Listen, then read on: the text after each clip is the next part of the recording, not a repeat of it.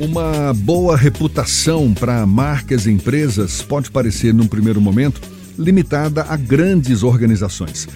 Mas será que não é possível também ter um bom conceito no mercado, independentemente do tamanho da empresa? E quando há, digamos, algum incêndio para ser apagado, quando a reputação fica abalada por algum motivo, como contornar esse tipo de crise? A gente fala mais sobre essas questões e conversa agora com o executivo de marketing, comunicação e relações institucionais, Vitor Olzensky. Conosco também aqui no Issa Bahia. Um prazer tê-lo aqui com a gente. Bom dia, Vitor. Bom dia, Jefferson. Bom dia aos ouvintes da tarde. Primeiro, vamos lá. O que, que é levado em conta pelo mercado para que a empresa, seja grande ou pequena, tenha uma boa reputação? Jefferson tem uma série de coisas que a gente pode pensar como consumidores mesmo, né? Você imagina que você não escolhe um dentista por propaganda. Você escolhe um mecânico por uma indicação, por alguém que foi bem atendido, por alguém que teve o seu problema resolvido. Então, o, o começo da discussão sobre reputação é como eu me relaciono com meus clientes, com os meus fornecedores, com a vizinhança, né, no ambiente onde eu estou localizado, todas essas, todos esses detalhes e todos esses públicos importam. O mais importante aqui é criar laços que sejam duradouros, porque reputação é uma coisa que é difícil de construir e muito fácil de perder. É, exatamente. Esse como criar esses laços que acho que é o grande desafio, não é verdade? Existe uma fórmula pronta ou não? Cada caso é um caso, cada empresa é uma empresa. Cada caso é um caso. De fato, o, cada, cada empresa tem seu próprio DNA, né? tem seu próprio jeitão de ser. Isso reflete o, o, dia a dia das pessoas que trabalham lá, isso reflete um pouco do propósito para a qual essa empresa foi construída e aquilo que a gente faz. Imagina um, um pequeno quiosque que serve cafezinho. Vamos pensar uma empresa bem pequenininha. E aí, se as pessoas que estão lá atendem de maneira triste, chateada o cliente, será que esse cliente vai, vai voltar? Será que é, o cafezinho vai ter aquele mesmo sabor de, de início de manhã, de começar um bom dia?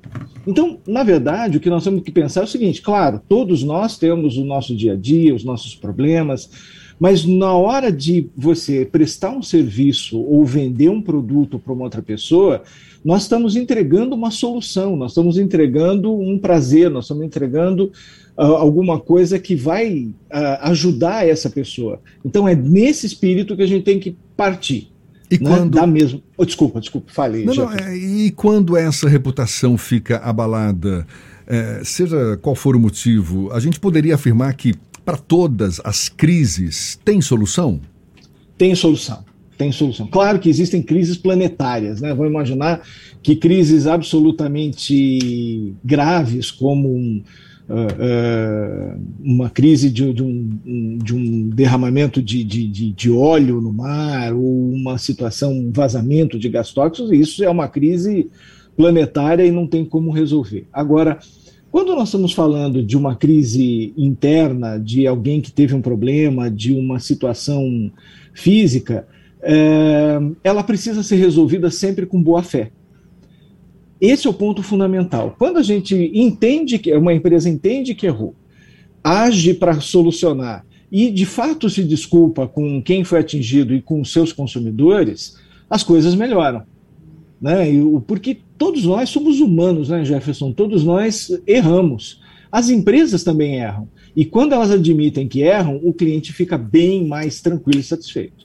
Vitor, em algumas situações, a empresa é enveredada por uma série, uma sucessão de, uma sucessão de crises e aí fica difícil manter aquela imagem que tinha sido construída previamente. Ou seja, você leva uma vida para construir uma reputação e uma ação ou uma série de ações pode destruir essa reputação em que momento é necessário rever o posicionamento de uma determinada marca e até mesmo reestruturar uma marca, visto que a gente inclusive passou por situações como essa, como no caso da Operação Lava Jato, algumas empresas chegaram a mudar o nome depois desse episódio.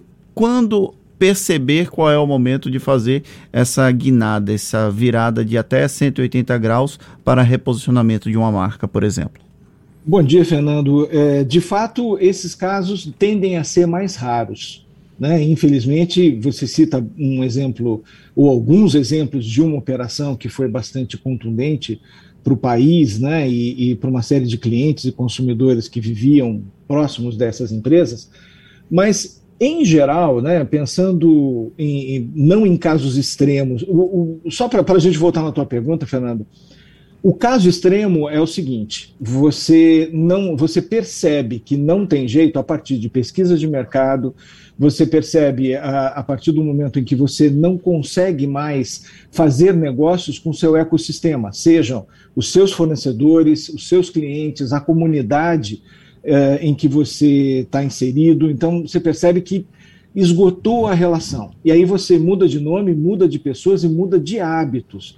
Mais para trás, vamos lembrar a, as crises né, de, de, de né, do, da grande estatal, estatal de petróleo aqui do país, foi criado todo um conjunto de governança corporativa para garantir que aquelas falhas que tinham acontecido no passado não voltassem a acontecer. Talvez esse seja o ponto mais importante. Quer dizer, uma crise, ela não começa grande. Uma crise ela começa pequena e ela cresce. É mais ou menos, imagina que você está sentado na sua mesa e você tem uma papeleira, né? Você tem um lixinho de papel do seu lado e por algum motivo qualquer começa um pequeno incêndio.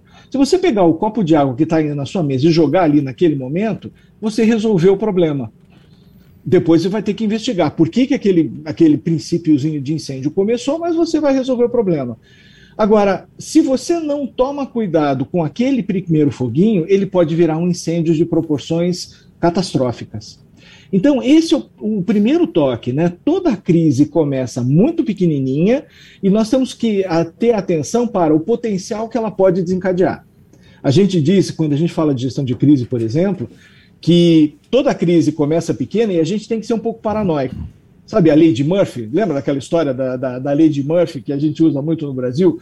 Tudo que puder dar errado, dará. Então, pera um pouquinho. Se isso aqui tem um potencial de dar errado, vamos fazer certo.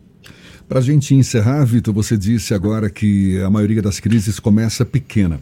E quando ela já começa grande? Eu vou dar um exemplo, a tragédia de Brumadinho, por exemplo. Vale, ficou no centro da, da, da, crise e caiu no colo da, da Vale, que já tinha tido, aliás, uma crise anterior né, com outro. É, é Mariana. É, de, no caso de Mariana, exato. Mas Brumadinho teve uma proporção muito maior. Como resolver uma questão como essa? Porque me parece que até hoje a Vale ainda, digamos, sofre respingos não é, dessa crise iniciada lá atrás.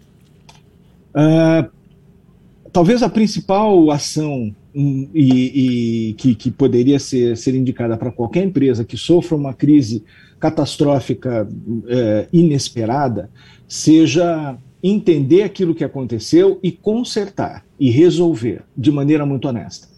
Uh, se a gente pode imaginar que existem moradores, por exemplo, que até hoje lutam por indenizações, que até hoje os acordos não estão feitos, que até hoje existem coisas que ainda precisam ser consertadas, opa, temos um sinal de alerta aqui.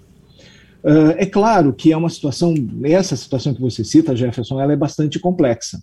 E por que, que ela é bastante complexa? Porque ela envolve acionistas, acionistas no exterior, envolve advogados, uh, uma, questões jurídicas e legais de, de, em várias esferas, na esfera civil, na esfera criminal, na esfera comercial. Quer dizer, tem várias situações que precisam ser resolvidas. No entanto, do ponto de vista da reputação e do ponto de vista da confiança que um consumidor, que um cliente, que todo esse aparato em torno da empresa vai retomar, ela precisa, honesta e sinceramente, resolver efetivamente o problema. Ela precisa fazer um movimento efetivo e demonstrar isso para a sociedade. É essa demonstração que vai fazer com que as coisas mudem. Uma nota de imprensa dizendo que vai fazer todo o possível não é suficiente. Você acha que a Vale cumpriu o manual para manter a reputação em alta ou não? É uma boa pergunta, eu não estou a par dos detalhes da, da, do dia a dia e dos sofrimentos que ela cumpriu. O que eu posso dizer é que, em linhas gerais, ela tem um bom caminho, ela, ela tem uma reformulação de, de ações e de procedimentos para que isso não ocorra mais, e isso é extremamente positivo. A imprensa sistematicamente tem noticiado que ainda existem pontas soltas na questão com os moradores, na questão de, de solução daquela da, da situação causada, e isso ainda é preocupante. Então, eu acho que ela faz um movimento bastante adequado e bastante correto quando cria novos protocolos para resolver problemas, mas talvez precise precisasse ser um pouco mais rápida nessa solução do, dos afetados. Até porque foi uma tragédia em 2019, não é? Ou seja, mais de três anos depois e a gente ainda sabe que Muitas coisas estão ainda por resolver. Mas olhe, muito obrigado, Vitor Olzensky, que é executivo de marketing, comunicação e relações institucionais. Muito obrigado pela atenção dada aos nossos ouvintes. Bom dia e até Eu uma próxima, Vitor. Jefferson, e um abraço aos ouvintes. Tá certo, valeu. Olha, mais uma conversa que vai estar disponível logo mais na íntegra nos nossos canais no YouTube, Spotify, iTunes, Deezer e Instagram. Agora, 17 para as 9 na tarde, FM.